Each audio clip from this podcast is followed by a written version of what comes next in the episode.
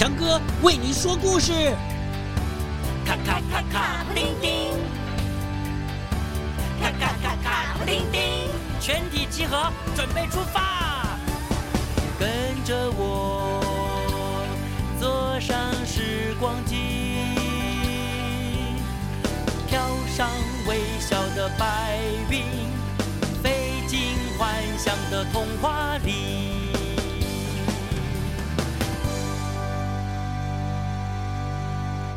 神奇的地图，这是一个旅行的人转述传述的故事。很久很久以前，在一个山脚下有一家不大的旅店。因为呢，在几里之内就这么一家店，因此啊，经过的旅行的人呢，都会在这边休息投宿。不知道什么时候啊，旅店有了一位长期住宿的客人。他穿得很华丽哦，哦，出手花钱很大方哦，啊，把这个偏远地带的小旅店根本就当成自己家了，住下来再也不走了。久而久之，不只是旅店主人，还有经常啊经过的旅行的人呐，都习惯了这里有这么一个特别的客人。这满头白发的客人总是不说话，每天晚上都坐在最大的那一桌。安安静静的吃的饭，喝着酒，喝一个晚上，直到店都打烊了，他才慢吞吞的回到房里面去睡觉。而那一张专属于他的大桌子，总被店主人还有旅行的客人呢、戏称为“国王的宝座”。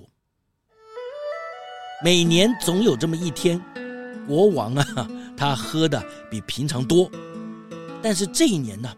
他比平常还闷，晚饭都不吃了，一坐下来就喝，就喝酒，直到最后啊，甚至啊，站在桌子上大喊：“今天是王国建立的五百周年，我宣布，所有人今年都不用缴税。”话才刚说完。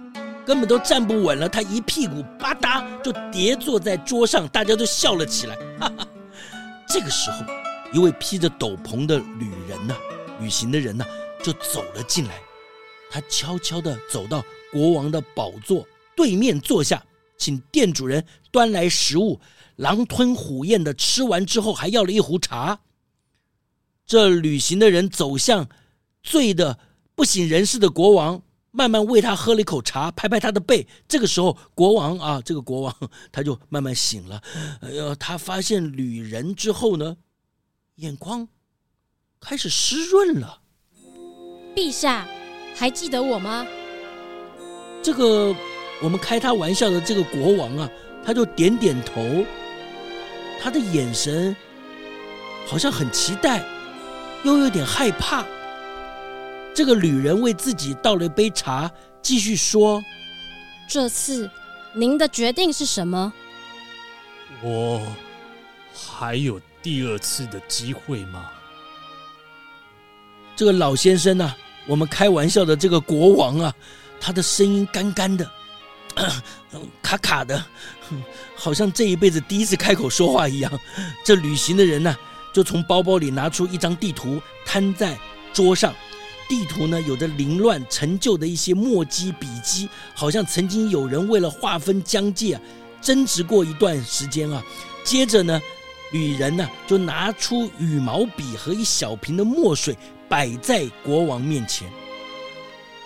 啊，这个国王啊，很紧张啊，颤抖的拿起了羽毛笔，准备沾墨水。可是这个时候，在空中啊，这手就停下来了。他忍不住又把手放下，他叹了口气，对旅人说：“唉，当年你来到皇宫，要我在地图上画下我想要的疆界，我脑中想的是，如果王国的疆界能够涵盖整个大陆，那么我将会是我作为一个国王最光荣、最伟大的事迹了。”陛下。您的确做到了。从古至今，有谁能够像您一样统一整个大陆呢？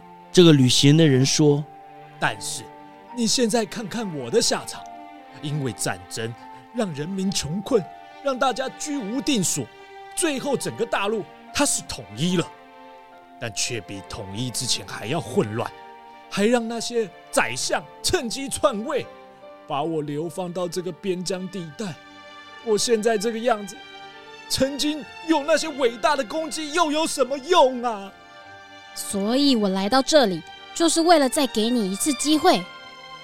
现在只要你画下一块地方，就可以从这里东山再起，夺回您的王位。啊，听起来这位老先生真的是一个国王哎！哇，他会不会再画下一块地方，开始东山再起，夺回王位呢？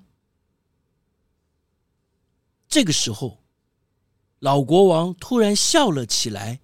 把地图卷了起来，还给旅人。呃，陛下，你不希望自己的王国能够回来吗？我的王国从来都没有消失。老国王缓慢地说：“他一直都在。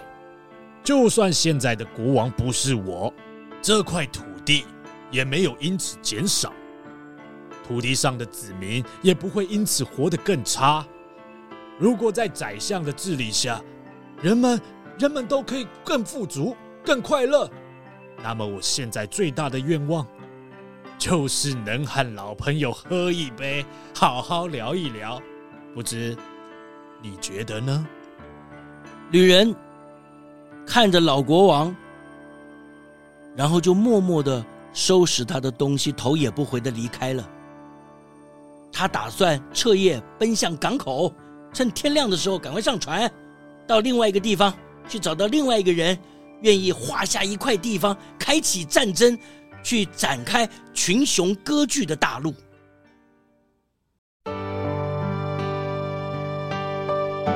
哈哈，好啦，故事就说到这里喽。为什么？